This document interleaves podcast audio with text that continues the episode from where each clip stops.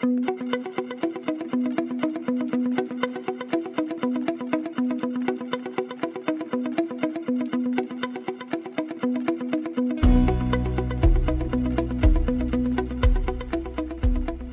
Resistência, chegamos ao episódio número 77. E hoje nós recebemos o meu queridão Jade Medeiros, pastor da Igreja Batista em Amparo, no sertão da Paraíba. Igreja essa fundada em 2010 e que serve também de base para o projeto de Missões Louvor intitulado Conexão ID. E eu recebo aqui hoje também meu grande amigo Will Soares, para junto com o pastor Jader a gente pensar sobre o tema relevância.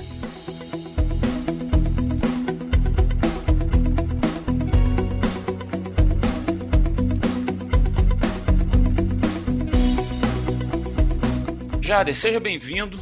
A gente conversou aqui na, no Resistência Podcast pela última vez em 2017. Uau! Lá no episódio 36, cara. Tem tempo, né? Tem quatro anos, né? É, cara.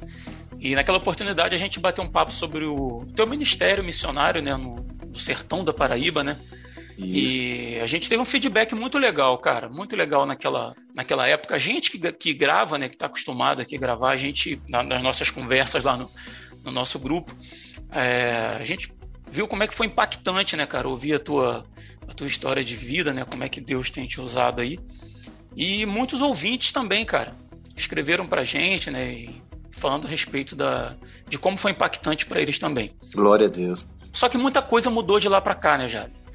Hoje a gente está aí vivendo esses dias de, de pandemia, confusão aí entre o governo federal, estadual, municipal, todo mundo quer impor sua opinião, Uns querem o lockdown, fecha tudo, o outro vem e quer liberar geral, né? E uhum. Alguns colocam suas. A, a, a, própria população, né? Alguns colocam sua esperança numa, numa vacina efetiva, que já, já nem se sabe mais se ela é tão efetiva no dia de hoje. Outros negam a vacina. E a igreja evangélica sobrevivendo no meio desses mandos e desmandos. Lá em 2017, a atuação do teu ministério ela era, acredito eu, que bem mais abrangente, né? E hoje, cara, como é que, como é que a, a tua igreja especificamente, o, o que, que ela tem feito para continuar sendo relevante ali na localidade onde ela está inserida nesses dias de pandemia? Esse é o tipo de pergunta que é mais importante que a resposta, né? Você já, já deu a resposta. Cara, primeiro é um prazer estar falando aqui com vocês. Quatro anos. A gente já mantém um contato já desde aquela época, né? Isso, é, sim, é, sim. O Samuelzinho, inclusive, foi fruto de um testemunho que depois que a gente gravou aquele, aquele podcast, você me ligou, né? E, em off a gente conversou uhum. e eu compartilhei com você que, é, para quem não sabe, aí o, o, a audiência do podcast, uh, o Samuel foi presenteado com um videogame pelo Rodrigo, né? Só que fazia pouco menos de uma semana que o Samuel tinha passado por um shopping e tinha visto esse videogame e tinha, e tinha pedido para mim comprar para ele. Eu falei, Ih, rapaz, você é filho de missionário, tem como comprar um treco desse, não. Aí ele falou, pois eu vou orar e Deus vai me dar. Quando ele falou isso, rapaz, legal, acendeu uma luz no meu coração. Eu falei, Deus não dá videogame para criança, né? Eu falei, Ei, o menino vai perder a fé rapidinho, misericórdia. Que homem de pouca fé. É, Deus deve estar preocupado com coisas mais importantes, mas é, à medida que o tempo vai passando, a gente vai entendendo que Deus é um Deus de, de, de detalhes, né? E que aquilo que para mim não tem importância, para outro é uhum. importante, né? E isso é, isso é incrível. E, e a experiência que isso vai produzir para aquela criança, a importância que isso Sim. tem, né? O, o, valor de uma oração respondida, né? Mesmo que seja uma coisa tão supérflua para a maioria sim, sim. de nós. E aí o, Will, o, o Rodrigo Will mandou para a gente esse game que a gente nem sabia o que, é que era. Ah, vai chegar um videogame, mas era exatamente o que o Samuel tinha me dito. Isso é incrível, cara. Rapaz, isso é coisa de Deus, cara. Cara, é... que maravilhoso. Que maravilhoso, cara. Bom, o que é que mudou lá do, do de lá até aqui? A gente, a, a, os nossos parceiros aumentaram. Hoje nós temos um, um, um leque de parceiros maior. Hoje eu já não estou mais tanto contando as moedinhas para comprar o pão de manhã. Né? De vez em quando tem essa situação de Chicó e João Grilo. Quem nunca? Fica rico, fica pobre. Quem nunca, né? Mas a gente está um pouco mais estável e nós conseguimos agora parceiros que nos permitem não apenas é, sustentar a nós e a igreja local, mas também ampliar, Rodrigo. Agora respondendo sua pergunta, uhum. não está mais restrito, muito pelo contrário, ampliou o número de pessoas que nós atendemos tanto missional como socialmente. E ainda mais com essa questão da pandemia, é, eu acredito que o maior mal que a pandemia está causando, embora seja um mal real, pessoas é, é, estejam morrendo é, de Covid, uhum. Né, talvez, por mais que eu acredite que haja números inflacionados, eu não tenho dúvida disso, isso é uma convicção pessoal que eu tenho, mas eu também sei que a doença é real, mas eu acho que o maior mal que essa pandemia está causando é mesmo econômico, porque o, o, o pequeno trabalhador ele não está conseguindo trabalhar, ele não está conseguindo ir para a rua, e mesmo que ele vá para a rua, não tem para quem vender. A, a situação está bem complicada. Então, imagina isso a nível, se isso já é visível em São Paulo, Rio de Janeiro, Belo Horizonte, imagina isso no sertão nordestino, que já não é um lugar de DH tão alto, né, que já não é um lugar de, economicamente bem desenvolvido. Então, isso ficou gritante, ficou muito pior. Então, a questão social da igreja ficou muito mais necessária, principalmente aqui na região onde nós trabalhamos. Jader, cara, eu, te acompanho no, no Instagram, né? E eu vi uma vez que teve uma situação com o seu carro, cara. Que você até testemunhou lá. Não é, não é o seu carro. É o ID móvel. O, o ID móvel, isso, isso. O, o, a, a, carrua, a carruagem da missão. É. é isso aí. A carruagem da missão. É o Thunder Tank. Eita, essa agora foi longe. o ID móvel é o Thunder Tank do Sertão, rapaz. É isso aí. Cara, conta isso aí pra gente. Rapaz, não é de hoje que Satanás está querendo me matar em acidente de carro, né? Ele já, ele já, tentou algumas vezes. Ele já tentou algumas vezes. Eu digo que o, o, o, diabo, ele não tem muito interesse no coletivo da morte dos cristãos, não, né? Porque ele sabe que cristão vai para o céu. Mas quando a gente tenta produzir e atrapalhar os planos dele, aí o diabo tem um interesse, porque ele prefere mandar um para o céu do que mandar um bocado, né? Então, de vez em quando, rapaz, acontece coisas desse tipo. Eu já me envolvi em três acidentes, mas nenhum desses fui culpado, vamos deixar claro, né? É, faz tempo que eu não bebo. Bom. É, em nenhum desses três acidentes eu fui, eu fui culpado. Mas o que é que acontece? Uma vez foi, foi na Bahia, quando um irmão que estava dirigindo para a gente, eu fui pregar, eu fui de avião para Salvador, fui pregar lá, e de lá ele deu aquela ideia, vamos pregar em Brasília também, pastor. Eu falei, cara, já está passagem comprada. Tal. Ele falou, não, mas você vai de carro comigo e eu te dou de presente uma passagem de Brasília. O pessoal de Brasília tem que, tem que ouvir esses seus testemunhos tal. Eu falei, é, vai ser uma viagem interessante, mas eu, eu topo se eu for dirigindo. Aí ele falou, tá certo, quando você aguentar, você dirige. De Salvador para Brasília é chão, né? Rapaz, mas chegou um momento ali em Correntina, na Bahia, que eu não aguentei. E aí eu passei o carro para ele, com 10 minutos que ele estava dirigindo, ele capotou o carro com a gente. Nossa, meu Deus do céu. Eu, ele, minha esposa, a esposa dele, é, ambas atrás, respectivamente, dos seus maridos, e no meio a filhinha dele, cara. E para piorar, a filhinha não estava nem na cadeirinha, mas graças a Deus ninguém sofreu nada, o carro deu PT, perda total, mas a gente sobreviveu. Aí depois teve esse caso é, com o ID móvel, porque eu moro em Pernambuco e pastoreio na Paraíba, é uma cidade uhum. de fronteira, então eu moro, ah, nesse momento eu estou em Pernambuco, então em São José do Egito. Aí eu vou na sexta-feira para Paraíba, para Amparo, onde eu sou pastor, aí fico sexta, sábado, domingo, e retorno no, no domingo à noite ou na segunda de manhã. E depois estou lá na terça de novo, é um corre-corre a minha vida. Mas aí o que, é que acontece? Nessa volta, depois do domingo, depois de um culto, ah, por volta das 10 horas da noite, vem um cara embriagado na contramão, nas estradas aqui, que o governador de Pernambuco faz questão de gerar emprego, né? Nas estradas, que ele, ele deixa os buracos lá, que é para o povo ficar tampando com o pai e ganhar dois reais em cada pessoa que passa, ou então preocupado com a fauna para abrigar os tatus, sei lá, vai saber. Mas o, o, o, o, o cara veio na contramão, embriagado, e graças a Deus que a gente vinha em velocidade baixa, né, devido até às condições da estrada, mas ele veio de frente para mim. Para não bater nele de frente, eu, eu tirei o carro para a direita, joguei para dentro dos matos. O que eu não sabia era que naquele mato ocultava um, um abismo ali de 15 metros. E aí o carro ficou metade para dentro da pista e a outra metade para fora. Mas para livrar a vida do cara, né? E, e, e sua aí, família estava no carro, né, cara? Tava, minha família toda no carro, gritando. Eu se acalma, fica todo mundo calmo vai dar tudo certo. Aí eu desci, vi que o carro, não tinha percebido ainda que o carro estava instável. Saí, fui ver como estava o homem, né? Quando eu vi que ele estava bem, deu vontade de matá-lo em seguida, mas depois passou. eu, eu, aí, normal. aí, aí eu voltei, tirei minha família do carro. Cara, resumindo, isso custou um prejuízo de entre pintura, lanternagem, mecânica, de 5 mil reais para a gente. O cara não marcou com quase nada. E, e para não dizer que ele não ajudou com nada, eu, eu, eu como ele estava embriagado, né, eu, eu, chamei um reboque, guardei o carro dele na casa de um amigo para tentar pressioná-lo, ajudar em alguma coisa, mas depois que eu percebi que a mãe dele ia ser responsável por tudo, né, e não ele, né, uhum. aí a gente terminou perdendo. Mas Deus é tão bom, cara, que a gente começou um, um, uma campanha nos nossos, nas nossas mídias e também no WhatsApp, a gente tem uma lista de transmissão e a gente conseguiu levantar esse recurso é, para poder botar o ID móvel de volta ativa, né? Então, graças a Deus, primeiro, pela nossa vida, né? E segundo, porque o Thunder Tank está útil novamente, né? Graças a Deus. Ô, Jader, o Will, pô, cara, pegou num ponto aí que é, que é bem interessante. Redes sociais, né? Instagram do, do Conexão ID é muito ativo, né? Eu vejo que você é, é muito ativo lá. E o, o link está na descrição aí, né, para quem quiser conhecer o, o, o, trabalho do Jader. E também o, link para o Resistência Podcast 36.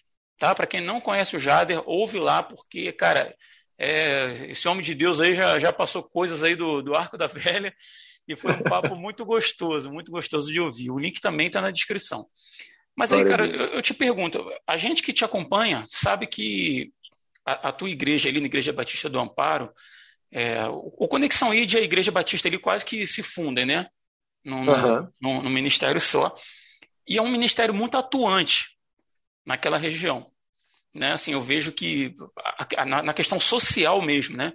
Questão de, uhum. de, de, alimentos, eu vejo que vocês não fazem um trabalho de, de, de criança na igreja lá sem preocupação com o que as crianças vão comer, né? Porque a gente sabe que o sertão é uma área mais pobre e tal. Uhum. E, cara, eu queria te perguntar como é que está o funcionamento da tua igreja hoje com essa questão de, de pandemia e a, e a consequente é, assistência a essas famílias que dependem de vocês ali. Então, na questão da, da escola bíblica, uh, muita, a gente atende 50 crianças todos os domingos. Muitas dessas crianças só vêm conhecer o que é um lanchinho, biscoito recheado. Inclusive, eu lembro de uma que disse que, que, que realizou o sonho de comer um biscoito recheado na igreja, para você ter uma ideia, coisas que são tão, tão, tão simples assim. Mas, infelizmente, nós estamos proibidos de, de, de funcionar com a escola bíblica, porque eu confesso a você, nós tentamos continuar, mas foi semeado, cara. Eu, eu, eu penso assim que o medo ele é uma ferramenta de controle muito grande. Uhum. Vocês devem perceber quando, quando uma criança vai correndo para a rua e a mãe não consegue convencê-la a ficar com, com argumentos é, técnicos, uhum. aí ela diz assim: olha, vem para cá que lá vem o bicho, aí a criança volta correndo. Uhum. O, o, medo, o medo força a obediência. Então, como foi semeado um medo muito grande em relação à pandemia, embora as crianças sejam o grupo de risco quase que inexistente, é, a gente não chega, chega nem a meio por cento o índice de, de crianças que sofrem com Covid-19 no mundo. A gente está falando a nível de mundo, não é nem Brasil. É, mas essa, essas informações não, não são interessantes para quem quer controlar. Então, mas imagina, se isso é possível em cidades com, onde tem acesso à educação, as pessoas se informam além da grande mídia, e ainda assim há um controle em massa, imagina numa cidade onde as pessoas não têm acesso à informação, ou não, ou não, não sabem ler ou escrever. Então, ah, se eu mandar meu menino para a igreja, ele vai morrer. Né? Se eu mandar meu filho para a igreja, ele vai morrer. Então, muita depressão infantil agora, muitas crianças é, com depressão. O índice de abuso sexual infantil cresceu, não apenas na cidade onde eu sou pastor, mas em toda a região do sertão. E isso, isso infelizmente, se estende ao Brasil. Uhum. Então, nós estamos proibidos de trabalhar com as crianças. Né? O que nós ainda conseguimos fazer é assistir as famílias dessas crianças mensalmente com cesta básica. Isso nós estamos fazendo. Né? Isso nós estamos fazendo. Em relação aos cultos, e, e, e aqui explicando por que você falou que o Conexão se funde com a igreja, uhum. bom, eu não teria nem como ser pastor dessa igreja não fosse o Conexão ID, porque nós, a igreja não se sustenta.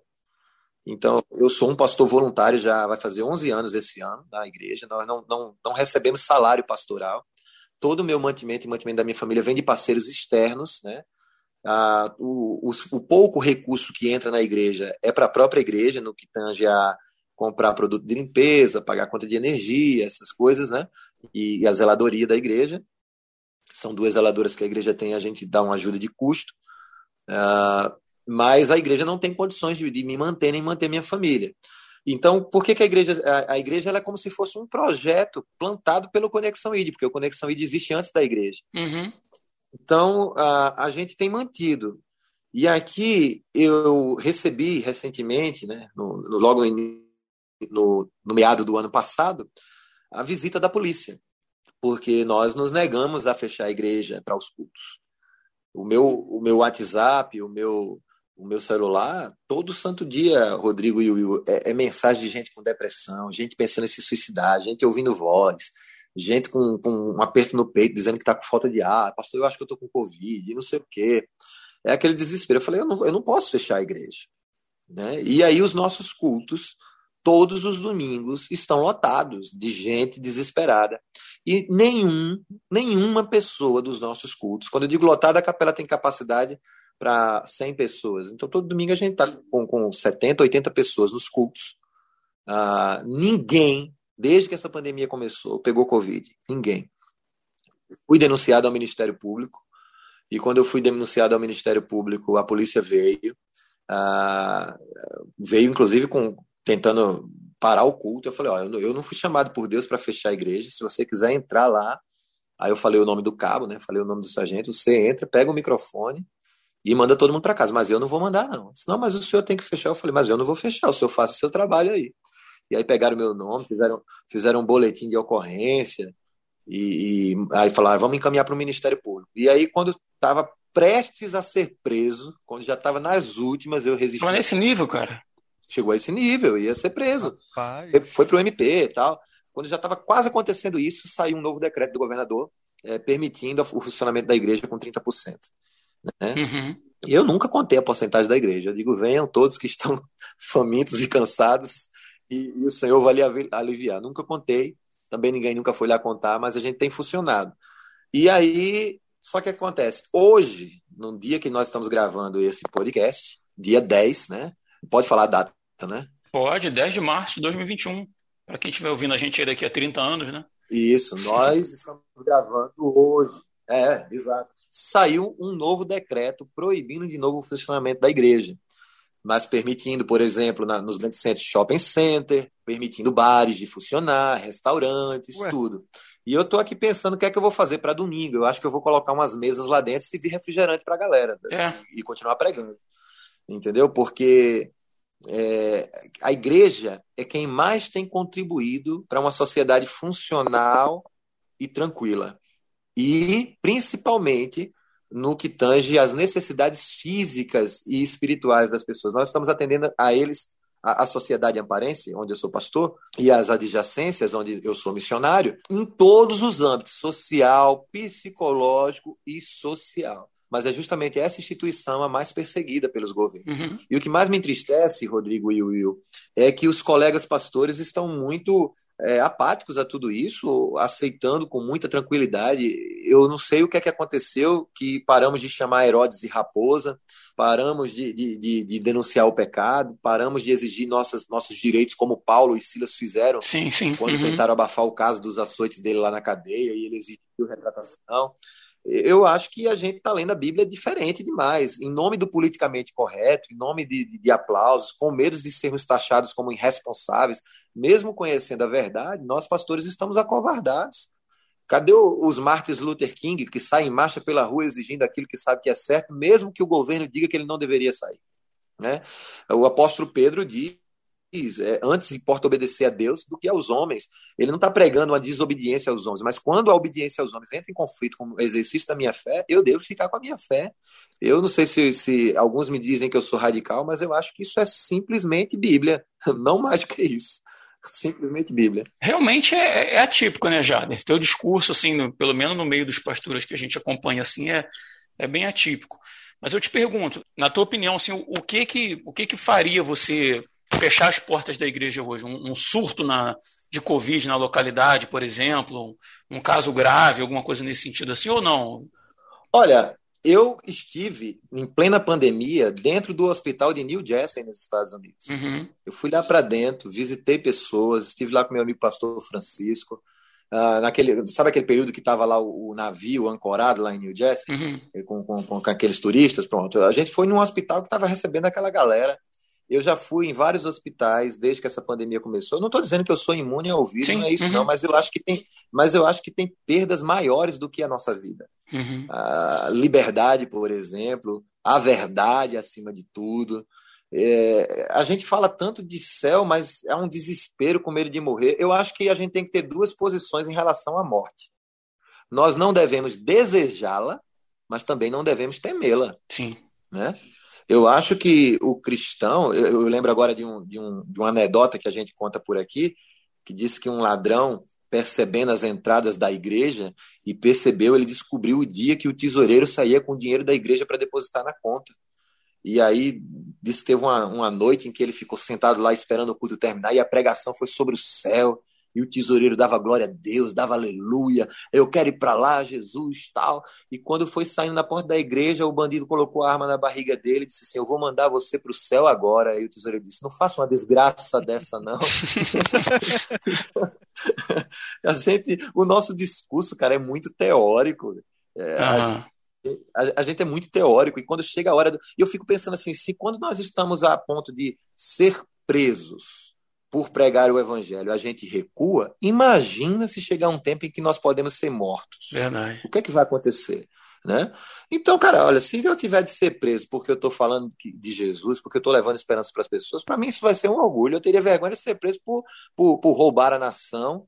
Uhum. Eu, tô, eu tô te perguntando, Jada, né? nem para te colocar em é, contra a parede, não.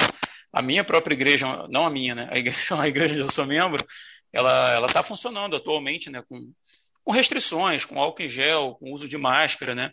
Numa, fazendo uma certa limitação ali no, uhum. no número de pessoas. Uhum. Agora, é curioso assim que a, a minha igreja, ela cabe em mais de 100 pessoas, assim, tranquilamente num culto, né? Só que ela anda muito vazia, entendeu? Assim, mesmo, mesmo o, a, a, gente, a gente andou fazendo uma época lá a questão do você ter que fazer um eu não sei se entrava num site lá e, tipo, faziam, pegavam um, tipo um ingresso, alguma coisa assim. Pra... Um cadastro para poder. É, exatamente, para limitar o número de membros na igreja. Está sempre abaixo do número estipulado, tanto que acabaram com isso. Você já percebeu que as pessoas, sempre quando pensam em sacrificar alguma coisa nessa pandemia, é sempre a igreja? Cara, eu ia falar é. isso agora, porque o crente. É sempre ele, a igreja. Ele vai no shopping, ele vai no restaurante, isso. ele vai na pizzaria, mas na igreja, cara, é o Covid aí, né? Sabe como é que é, né? Uhum.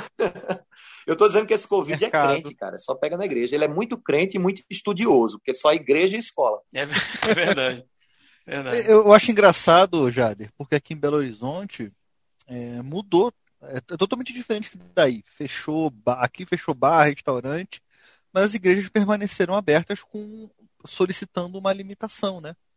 E a, e a igreja que, uhum. que eu tenho frequentado com a minha esposa, a oitava presbiteriana, ela está aberta com, essa, com limitação de pessoas, óbvio. Você pega ingresso, voucher, para você poder ir, mas o prefeito uhum. realmente não exigiu que fechasse e ele falou que isso era uma questão de saúde pública, saúde mental das pessoas. Exato, sabe? exato. Palmas para o prefeito, está certíssimo. Você é da oitava presbiteriana, pastor Jeremias? Pastor Jeremias Pereira. Eita, gente boa demais, pastor Jeremias. Amigão, amigão. Homem de Deus. Eu gosto muito dele, gosto muito dele. Cara, você me perguntou o que é que me faria fechar a igreja. Rapaz, eu acho que nada, cara. Uhum. Porque no momento de muito temor, de muito desespero, é a igreja que as pessoas procuram. Não é que o prédio, né? A, a palavra diz no livro de Atos, capítulo é, 17, versículo 24, que Deus não habita em santuários feitos por mãos humanas, mas é, é lá que a igreja está. É naquele prédio que a igreja está. É naquele prédio que a igreja se reúne, né? Então, eu nem se tivesse uma epidemia de piolho, eu parava de, de, de, de estar na igreja, é, eu ia pegar piolho com a galera e ia estar falando que Jesus era bom enquanto eu coçava a cabeça, você está entendendo? Jade, quem já te viu pessoalmente sabe que você não pegaria muito piolho, né? É. Eu tô tranquilo. Nem você, nem o Will. É verdade. Eu usei, é, eu usei o exemplo errado. Mas você entendeu o que eu quis dizer. Eu entendi, eu entendi. Vocês faziam muito trabalho assim também fora do, do, do templo ali, né? Indo para aquelas regiões mais, mais ermas, assim, né? Do...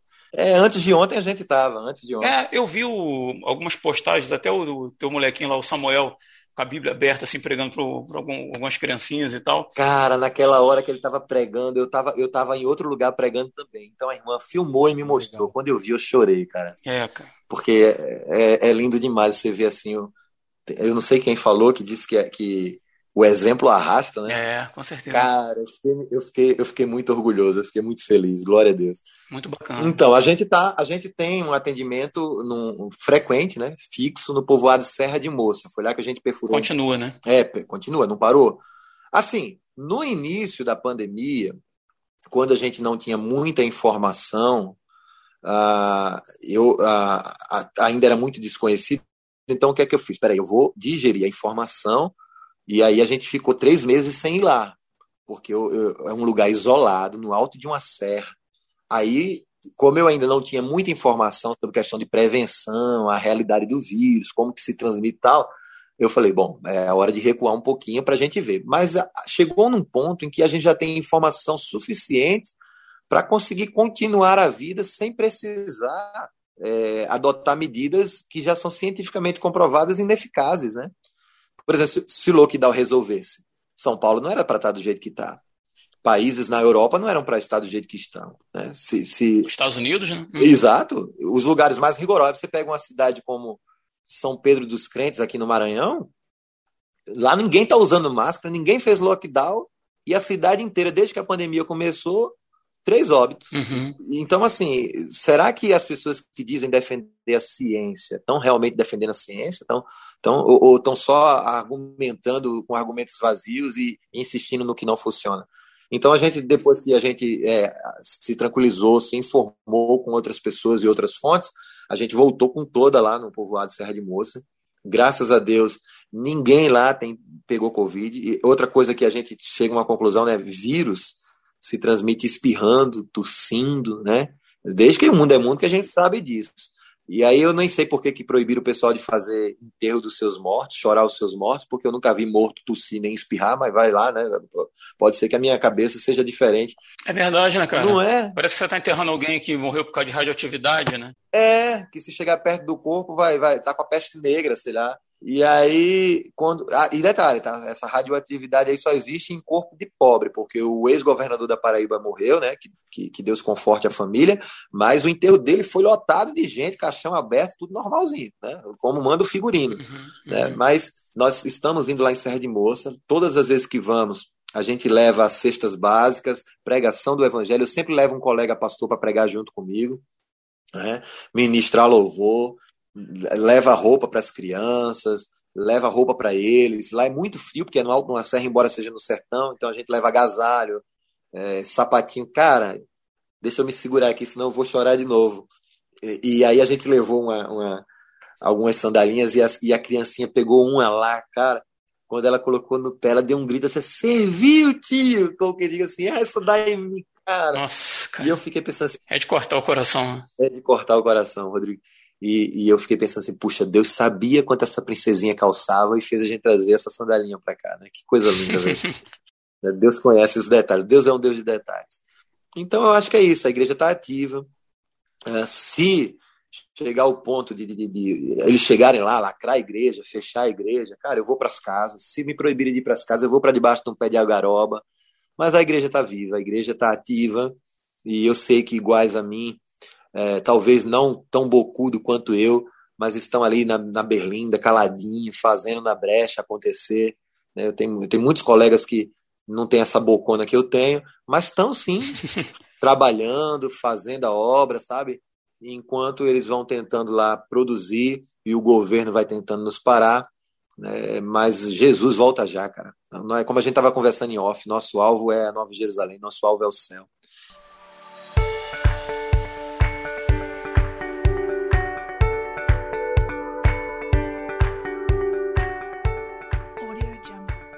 Fala Resistência, eu queria interromper esse nosso papo e gostaria de pedir um minutinho da sua atenção, pode ser? É rapidinho e também é muito importante para a gente. A gente está desde 2014, há quase sete anos, tocando Resistência Podcast, tentando melhorar nosso conteúdo, qualidade técnica, crendo que esse podcast é uma parte dos nossos ministérios de vida. A gente trabalha, se empenha, estuda, pensando em dar a nossa contribuição para o reino de Deus. E esse esforço contínuo, meu e dos meus amigos que participam do RP, envolve tempo, envolve dedicação e envolve também dinheiro. Se você pegar os episódios mais antigos, você vai ver que a qualidade do áudio era bem precária. Então, em um determinado momento, eu meio que exigi deles a aquisição de um bom headset e todos eles prontamente atenderam ao chamado. Quando a gente precisou criar um site mais bonito, mais funcional, também todos eles chegaram juntos, financeiramente falando. E a gente não fica falando isso no ar. Mas nesses sete anos eu já precisei adquirir dois notebooks, por exemplo, né, para dar conta da rotina de edição do Resistência sem travamento, com qualidade. A gente adquiriu também um gravador H1 da Zoom, que também era usado como microfone. E além de outras coisas, né, como os gastos mensais com o servidor onde o Resistência Podcast fica hospedado e etc. E a gente nunca pediu contribuição financeira no ar. E o pessoal sabe que eu sempre fui muito resistente quanto a isso, né, sem trocadilho. Só que de tempos em tempos eu recebo mensagens de alguns ouvintes oferecendo ajuda técnica e também ajuda financeira. Na parte técnica do site, a gente já está sendo suprido pelo Daniel já há alguns anos, né? Ele está sempre lá quebrando o nosso galho com a parte de programação. Obrigado, Daninho, por tudo aí. Mas a parte financeira, para manutenção do Resistência Podcast, começou a ficar defasada de uns tempos para cá. Por exemplo, talvez você tenha percebido que a qualidade desse episódio de hoje que você está ouvindo tenha ficado um pouco aquém dos demais, dando uns estalos no meu áudio e tal. É que o headset que eu uso, que é um Live Chat LX3000 da Microsoft, que é o mesmo desde 2014, começou por razões óbvias a dar problema. E aí, nesse caso, quando é, pensando assim, se eu tenho algum problema com um headset, eu tenho o gravador da Zoom, que é o nosso H1. Só que esse gravador também queimou durante a nossa última gravação. A gente estava gravando um episódio do Off nessa semana e ele também queimou, simplesmente ele parou do nada. O nosso serviço de hospedagem também aumentou o valor esse ano. E a gente vem honrando o nosso compromisso e mantendo tudo em funcionamento, né? Nesse momento, por exemplo, eu estou gravando essa mensagem para vocês do meu telefone, né? Só para que vocês tenham uma ideia. Porque eu estou sem o meu headset e estou sem o H1. Então, assim, eu estou aqui pedindo dinheiro para o Resistência Podcast continuar no ar eu estou aqui pedindo para vocês headset, microfone, notebook. Não, não é isso. Eu decidi apenas abrir a oportunidade. Na, claro que, como pano de fundo, a gente tem essas dificuldades que são frequentes, mas a gente quer, na verdade, é que você que nos ouve também tenha a oportunidade de fazer parte desse ministério. Você que se sente abençoado por aquilo que a gente produz e que acredita na importância desse trabalho e que já participa dando sugestões, dando feedback, compartilhando nossos episódios, agora você tem a oportunidade de contribuir também financeiramente e ajudar simplesmente a manter o RP em pleno funcionamento. Ah, mas se ninguém ajudar, o RP vai acabar? Não. Eu não estou condicionando a entrada de verba a esse podcast né, para que ele continue no ar. Se ninguém ajudar, a gente vai continuar fazendo o nosso melhor. A gente vai continuar se esforçando dentro das nossas possibilidades e tudo mais que for necessário. Mas o que eu gostaria é que você, ouvinte, nos ajudasse a tornar esse trabalho mais leve. E você pode fazer isso se tornando um mantenedor do Resistência Podcast.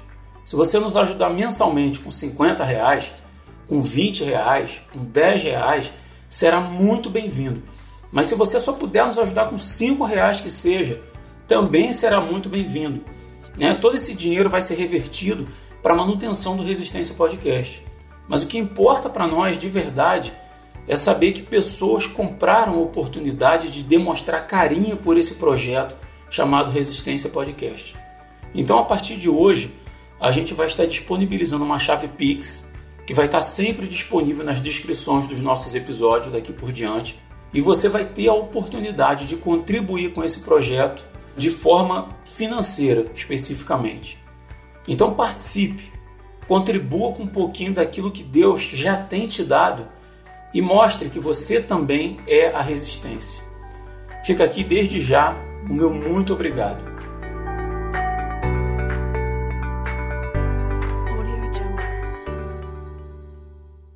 Ô Jader, me tira uma dúvida, cara. É, eu tenho visto muitas mensagens e pregações de alguns pastores começando a se preocupar com outros aspectos é, que não se preocupavam muito antes, por exemplo, é, com a saúde mental das pessoas. Eles têm trazido isso meio, meio até mesmo um pouco de leve para suas mensagens. Eu acho que isso tem feito um bem uhum. enorme para as pessoas, sabe? Todo mundo que eu converso assim, poxa, caramba, aquela mensagem me confortou tanto. Porque a pessoa, ela, ela traz uma mensagem de esperança, sabe? Uhum. Ela, traz uma, ela traz uma mensagem de, cara, no meio disso tudo, cara, Cristo está aqui. Cristo está olhando para você, Cristo está olhando essa situação e nada, nada saiu do controle dele, apesar de, apesar de a gente não conseguir, muitas vezes, na nossa falta de fé, enxergar. Exato. É, a, a, minha pergunta, cara, é uma pergunta dupla. É, você, é, observando esse cotidiano, Deus tem te dado novas direções de, de mensagem? É, a primeira pergunta. E a segunda pergunta é, é o que você tem aprendido nessa época de, de pandemia, nessa época de dificuldade? O que Deus tem te levado a, a um novo nível de intimidade com Ele? O que, que Deus tem te ensinado nesse tempo? Bom, vamos lá. Uh, a mensagem do profeta, ela sempre vai direcionar para Cristo. Né? A gente vê isso desde o Velho Testamento, quando eles não falavam de Jesus, mas falavam do Messias. Tal. A, a pregação é sempre Cristo, mas a, a, forma como essa mensagem é apresentada, ela muda de acordo com as circunstâncias que o povo está vivendo. A uhum. gente vê isso é, em Jeremias, por exemplo, ele apresentava a mensagem num contexto diferenciado de Isaías e, e por aí vai. O próprio profeta Jonas, né, o apóstolo Paulo, com uma mensagem bem elaborada para os romanos e mais popular para os gentios. Uhum. Veja, é sempre Cristo, mas apresentado no formato que atende à necessidade do homem. Sim. A isso a teologia chama de aplicação, né? Tipo, você vai na igreja, pô, Davi matou Golias com a pedrinha. O que é que eu tenho a ver com isso, né? A gente precisa aplicar essa mensagem, falar dos gigantes, fazer uma analogia, falar do nosso Deus que usa coisas pequenas para alcançar os seus objetivos, porque o poder vem dele, não é do homem. Então, a, claro, a gente tem que ter cuidado para não transformar o evangelho numa espécie de coach, né? Sim, sim. Que está vivendo essa, essa, essa nova fase aí. Infelizmente. Mas o evangelho é sim atender a, a, os anseios humanos no que tange a preenchê-los. Né? Todos os anseios humanos, todas as dúvidas, todos os medos, as ansiedades são preenchidos em Cristo. E, e se você encontra uma pessoa que está em depressão, né, eu, a pregação antiga dizia: ah, você está com Satanás no seu couro. Hoje você entende, não, que, que as circunstâncias da vida. Uh, couro é muito Paraíba, né? É, a circunstância da vida, cara, elas, elas, elas fazem com que, às vezes, o diabo nem precise aparecer. A própria pessoa vai se automutilando, vai se oprimindo ali. Claro, o Satanás fica feliz com isso, o diabo fica feliz com a desgraça dos outros, mas existem circunstâncias que, onde tem go certos governadores, o diabo não precisa nem aparecer, entendeu? O diabo só fica assistindo e aplaudindo. e o povo fica oprimido. E qual é a função do pastor? E aí eu respondo a segunda parte da sua pergunta. É perceber como ele pode ser útil para abraçar uhum. essas pessoas, para acolher essas pessoas, né, para ir ao encontro dessa ferida, como cicatrizar, pedir sensibilidade ao Espírito Santo, né? O, o, o apóstolo Paulo, é, escrevendo a sua carta aos Tessalonicenses, né, ele diz: Orem por mim, para que Deus coloque as palavras certas na minha boca e eu saiba, me abra portas para a pregação do Evangelho e eu saiba aproveitar o tempo, né, remir o tempo. E, então é, é isso que eu tenho aprendido nessa pandemia, que a gente é bem mais útil do que parecia, né? Como que a igreja é útil e, e saber aproveitar essa utilidade, né? Cara, eu fico feliz com isso, porque Deus tem dado direcionamentos novos à igreja e uma relevância diferente, porque a, a, igreja, a gente viveu isso. A igreja passou por um tempo de descredibilização. Yeah. Só que numa, numa situação como essa que a gente está vivendo, a, a, a igreja virou virou quase um, um, um ambulatório isso. de pessoas com, com a saúde isso. mental em frangalhos, Exato. porque por conta de, de, de estarem presas em casa. É, você, você deve ver isso muito mais do que, do que eu. Você vê isso muito mais do que eu. Casamentos acabando. É. Sabe? É, a pessoa descobriu que, que do dia pra noite que o casamento de 30 anos não tá dando certo. E isso é porque o cara não era casado, né? O cara vivia fora. Porque talvez nunca viveu tanto tempo fora. junto. é, é. Uhum. Sabe? Então eu acho uhum. isso. A relevância que a igreja está tendo é algo, é algo, vamos botar assim, inédito na nossa geração. Isso. Eu acho que deve ser aproveitado, cara. Então Deus te abençoe, cara, porque eu certeza que você está aproveitando isso. Cara, e por outro lado, pensa comigo. Imagina os pastores despreparados para lidar com essa situação. Exato. Né? Misericórdia. Porque veja como que a igreja está sendo necessária.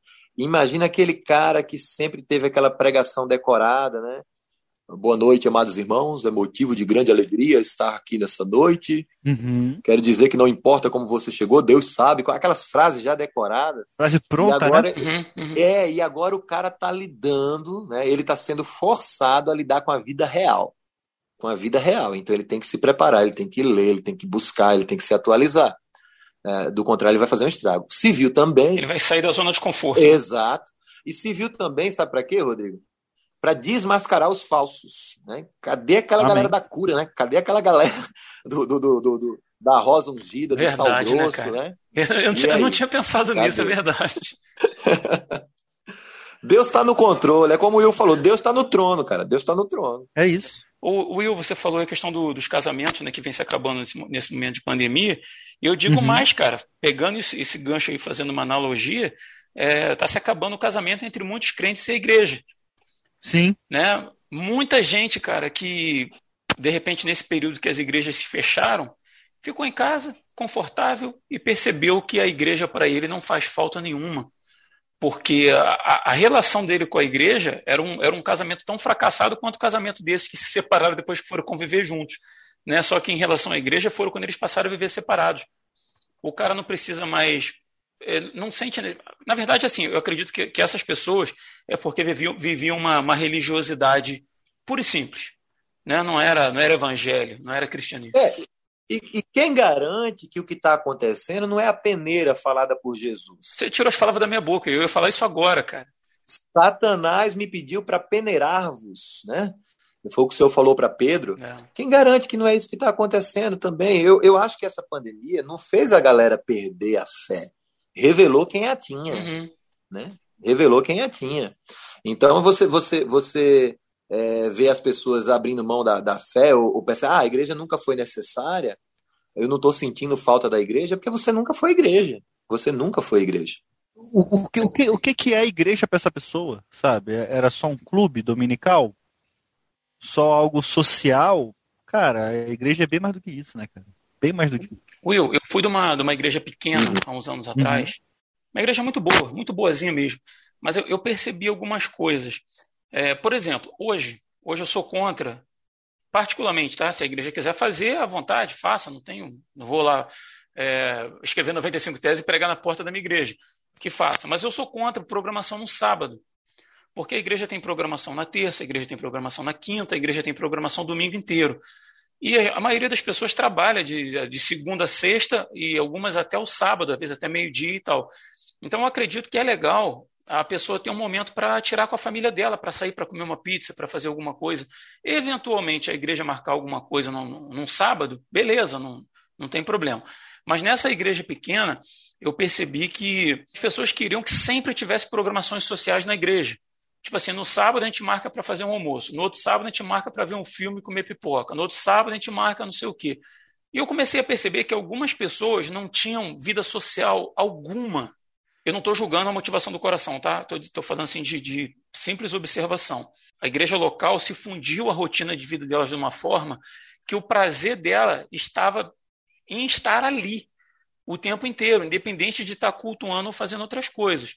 É isso que você está falando. Me lembra uma, uma, uma, conversa que eu tive com a ovelha uh, quando eu era pastor em Caraúbas, que foi a primeira igreja que eu plantei. E ela chegou para mim e falou: Pastor, eu não sei o que é que eu faço com, com. E essa pessoa depois veio a se tornar minha ovelha, mas ela era de uma outra igreja. E outra coisa interessante que acontece aqui no sertão é isso: que eu, eu de, de dez pessoas que eu recebo para dialogar, para aconselhamento pastoral, oito são de outra igreja, não são, não são ovelhas minhas. Gente cheia de problema, mas que, que, que conversa comigo, né? E aí ela falou assim. Tem outras igrejas ali em, Amparo, tem outras igrejas. Tem mais, contando com a católica, mais três. Né? Uhum. Contando com a católica, mais três. A evangélica tem mais duas. Uh, mas assim, filiada a alguma convenção, só são duas mesmo, que é a, a, Batista, que eu sou pastor, e a Assembleia de Deus, né? Uh, uhum. E aí o que é que acontece? Essa pessoa chegou para mim e falou assim: Pastor, não sei o que é que eu faço com meu filho. Eu falei: Por quê? Não, meu filho está envolvido com drogas, agora eu descobri que ele está envolvido com homossexualismo. E eu falei: é, Mas por que, que você está tão surpresa? Assim? Ela falou: Não, porque olha, domingo eu estou no culto na igreja, segunda eu tenho a reunião das senhoras, na terça-feira eu estou com oração. Na quarta-feira eu participo do ciclo de oração da tarde. E ela foi falando as programações da igreja dela. Eu falei assim, irmã, talvez se você estivesse menos na igreja e mais com seu filho, ele tivesse diferente. Uhum. Né? Então, assim, você tem que, você tem que ser igreja. Não, não é só ir à igreja. Ser uhum. uhum. igreja longe do, do, da capela, do prédio, do, do, templo, como queira chamar.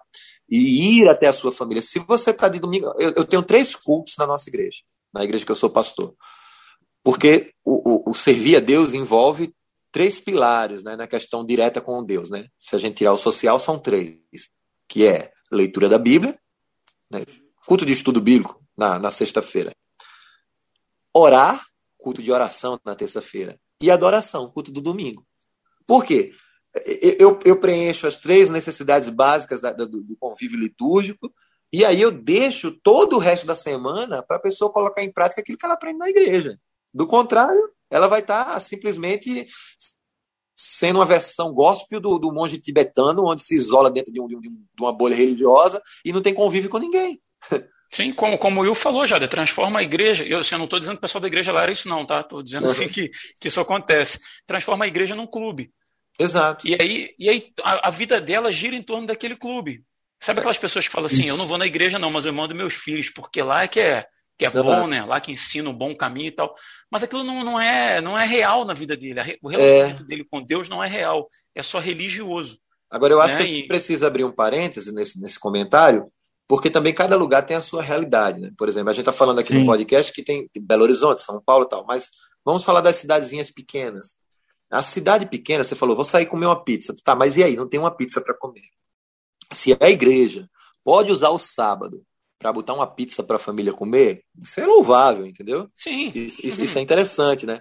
Agora, se você se você começa a transformar isso numa coisa que lhe, lhe, lhe prende e você não tem outra vida e aquilo se torna um ciclo vicioso, automático, religioso, você vai você vai, vai criar aquilo ali, vai virar um pilar para você que quando você perder ele, você não sabe mais o que fazer, você desestabiliza, você fica né? Não, não, não tem matéria-prima para trabalhar com a sua família. Esse, esse, é o grande problema, né? A gente tem que saber equilibrar. A palavra é entretenimento, Jade. Quando você transforma aquilo no entretenimento e as portas estão fechadas e você não pode ir, você arruma outra coisa para se entreter.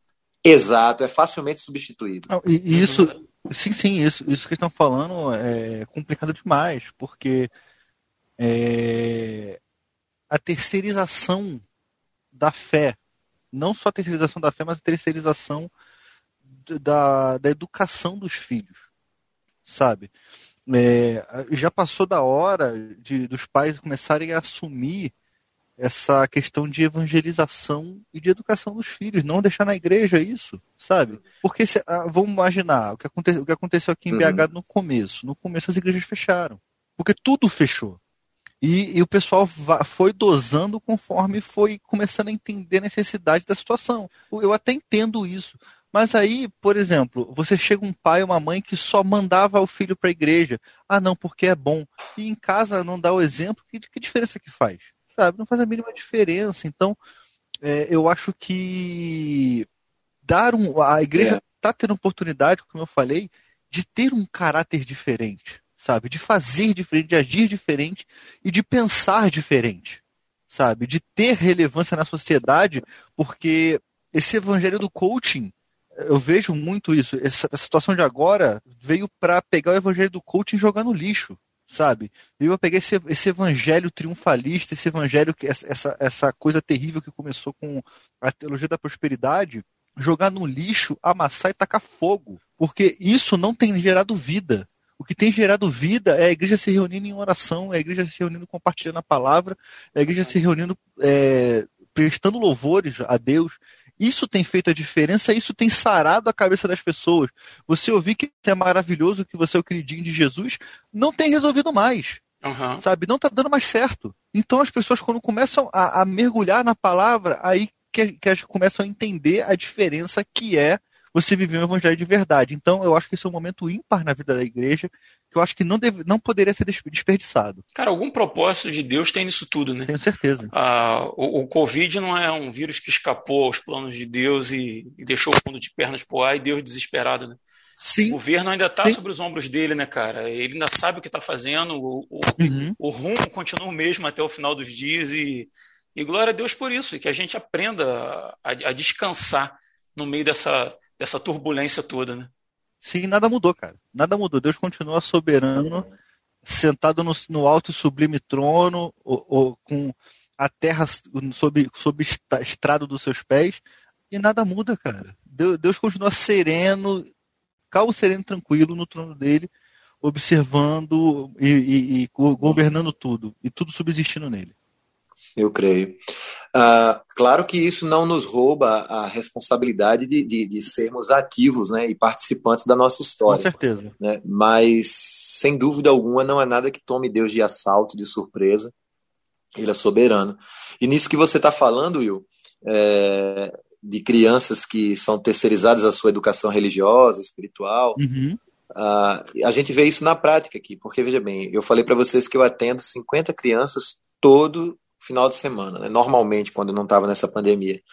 Mas ao mesmo tempo que a nossa igreja, que eu transformei a escola bíblica dominical pela manhã, eu encerrei o trabalho com adultos, porque eu estava percebendo que a gente tinha dois cursos de ensino, domingo de manhã e a sexta-feira à noite. Eu falei, bom, é muito melhor eu deixar só a sexta-feira para os adultos e eu transformei o domingo de manhã num projeto social com as crianças. Mas aí a gente vem da base do evangelho, pregação do evangelho, quando essa criança completa 12 anos, 14 anos, que ela começa a vir para a igreja sozinha, sem o pai, sem a mãe, aí daqui a pouco ela troca lá a igreja por descer até o chão na praça da cidade, entendeu? É, é, é, porque ela não tem o exemplo dentro de casa. Base. Cara, pensa assim, vocês devem lembrar da adolescência, não sei se vocês passaram a adolescência de vocês na igreja, eu passei. Como, como era difícil para mim ficar firme sozinho. E, e, e, quando minha mãe se converteu, ainda não continuou tão fácil. Imagina é, uma criança caminhando para a igreja sozinha. Verdade. Então, ela até fica por um tempo tal. Mas hoje eu tenho, eu acho, na igreja, vamos lá, uma, duas, três, umas sete jovens que eram crianças. Veja bem, no meio de 50, hoje eu tenho sete que eram crianças e que permaneceram na igreja. Dessas sete, cinco, os pais estavam com eles. Como é importante, né? Uhum. É, então, veja, é evidente o peso que tem o pai e a mãe no acompanhamento espiritual do filho. Cara, durante muito tempo em casa, a gente foi negligente com isso, sabe? Talvez por frequentar muito a igreja, né? o filho está junto com a gente na, na igreja, a gente meio que inconscientemente transfere a responsabilidade para a professora de classe de crianças, para o professor dos adolescentes e tal. Mas a gente começou a, a adotar o estudo bíblico em casa, momento de oração em família, orando por outras pessoas e tal. E a gente começou a franquear o espaço para o nosso menino, né, o que mora com a gente, para para trazer uma, uma reflexão da palavra e tal, e ele se preocupar de abrir a Bíblia e ler e perguntar e tal. E, cara, assim, não estou falando isso para glória minha, não, estou falando porque eu aprendi por experiência própria, né? E isso tem sido bom para mim, pode ser bom para você que está ouvindo a gente. Como tem sido gostoso sabe? A gente, às vezes, afastado da igreja em algum nível, né? Porque os trabalhos foram restringidos lá, mas dentro de casa, cara, em família, você viu, como, como o Jader falou, viu, poxa, viu seu menino com a Bíblia aberta, pregando, falando de Deus para outras pessoas, sabe? O, mesmo prazer eu tenho em casa, de ver o, o Vitor abrir a palavra e trazer uma reflexão, o Felipe lá no Rio, onde ele mora, lá na, na igreja dele, ativamente participando. E eu vejo a, a importância que é, sabe, que mais do que a importância, o privilégio que nós, pais cristãos, temos de, de ser esse, esse funil para a vida do, dos nossos filhos, né? E, e, ser negligente com isso, talvez seja, talvez não, acho que com certeza, é ser negligente com aquilo que Deus tem dado nas nossas mãos para a gente cuidar né? Porque às vezes a gente cuida, a gente é, cuida do podcast, cuida com quem está ouvindo, cuida com quem está na igreja, cuida com quem a gente dá aula lá na igreja e tal, e às vezes os de casa vão ficando meio largados ali, que caminham com suas próprias pernas, né? É verdade. Cara, eu, eu, eu, acho, eu acho legal essa visão, e eu acho legal a gente falar isso. É, no momento que a gente está vivendo, e eu tenho certeza que o Jader vai concordar, porque apesar de muita gente estar com medo de sair de casa, de, de fazer as suas coisas, de até de, de frequentar a igreja mesmo, eu tenho visto que a oitava presbiteriana tá, tá, tá vazia. É, cara, nada impede de você se aproximar da sua família e fazer um culto no lar, cara.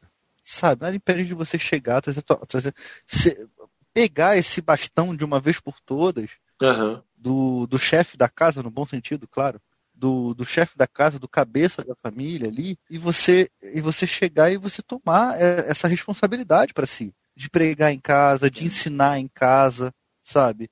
É, de, de voltar a, a, a, ter uma rotina com Deus, é. de voltar a se aproximar com Deus, sabe? Eu, eu, eu consigo ver muitas coisas benéficas e coisas maravilhosas que Deus tem feito nesse tempo e que a gente só não aproveita se não quiser. Exato. E que isso continue mesmo mesmo pós, se é que vai haver um pós-pandemia, né? Que isso continue, mesmo, mesmo com a presença na igreja. 1 Coríntios 3,16 diz que nós, nós somos um santuário de Deus e que Deus habita em nós, ou seja, aonde estamos, ali está o santuário de Deus, né? Amém. Que a gente seja esse santuário para nossa família, que esse seja uhum. o que a gente seja uhum. pastor, né? O pai tem que entender que ele. É, ah, eu não sou pastor. Que história é essa? Você é pastor dos seus filhos, a sua primeira igreja. Ele é o primeiro pastor que o filho conhece, cara. É, exato, exato. É, é, é eu lembro de uma história, e isso é muito perigoso, né? Verdade. Que diz que a mulher e os filhos levaram uma cama, um sofá, geladeira, e colocaram no púlpito da igreja quando os irmãos chegaram. Uhum. Quando os irmãos chegaram para ver para cultuar o Senhor, tava lá a cama, os dois. Falou: que é que não, a gente quer morar aqui, porque papai aqui é diferente. papai aqui é outra pessoa. Aqui papai é diferente de em casa, né? Então que a gente seja, que a, que a nossa casa seja de fato a extensão da igreja. Né? Amém. Amém.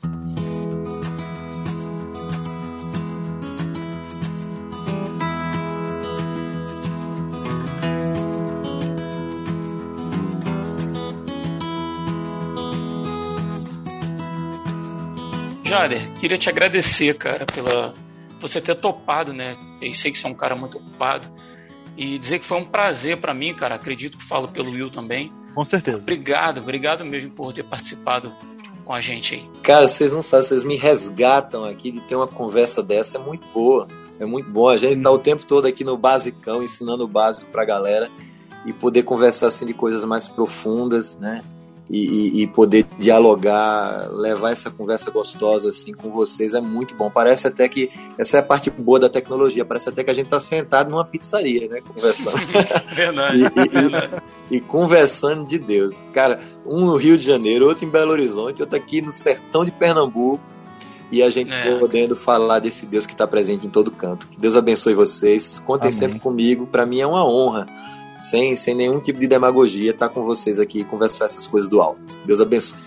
Fico Amém. feliz, cara. Fico muito feliz e não é bem uma pizzaria, é uma a pizzaria na igreja, né? Aquela de sábado yeah, que você falou. É aquela do sábado. ah, e convidar a galera aí, né? Você falou, você falou né, do, do, do, do Instagram do Conexão. Quem quiser, segue lá. Lá você vai encontrar missões, louvor, palavra, Uh, vai poder lá. E a melhor parte do Instagram é que mesmo quando você não gostar, não tem a opção do dislike, né? Então eu vou ficar pensando que você gostou. Então, tá, tá, de boa. Verdade. Arroba Conexão ID. Excelente. O Instagram do Conexão ID e o site também do Conexão ID, né? Tá. conexãoid.com.br. Muito bom. Tá tudo aí na descrição desse episódio. Você que tá ouvindo a gente aí, se você for lá no nosso site, em resistenciapodcast.com, nesse episódio você tem todas as informações lá a respeito do nosso amigo Jade. Will, obrigado também, meu mano, pela tua participação aí. Cara, foi uma honra. Obrigado, obrigado você, obrigado Jader. Cara, é sempre bom conversar com amigos, é sempre muito bom. Não, realmente, cara. Verdade. Obrigado aí por proporcionar a gente aí mais um, um papo bacana aí entre amigos, que é a proposta do Resistência, né? Desde 2014 tem sido essa. Uhum. Não é vir aqui dar aula de, de teologia para ninguém, é bater papo, né, sobre aquilo que Deus tem colocado no, no coração da gente. Amém. Glória a Deus. Ah, e a gente pode marcar a pizza em BH, tá, ô Rodrigo? É, tá no, no, meio termo ali? É, vamos lá. Tá no meio, né, cara? Então vamos pra BH, partiu BH. Só vem. Tudo por conta do Will. Exato. Já que ele não vai gastar com passagem de avião, que ele gaste pelo menos com a pizza. Opa! Vamos botar, na, vamos botar na conta do pastor Jeremias, né? Acho justo. Ah, Jesus. Mas é isso, a gente vai ficando por aqui. E muito obrigado a você que emprestou seus ouvidos aí pra gente, que ficou até o final. Compartilhe esse episódio do Resistência Podcast. Faça isso chegar a mais pessoas. Ajude a gente aí a, a compartilhar esse papo. Beleza? A gente vai ficando por aqui e até o próximo dia 20. Eu sou Rodrigo Oliveira. Eu sou Jader Medeiros. Eu sou Will Soares. E se você está ouvindo isso, você é a Resistência.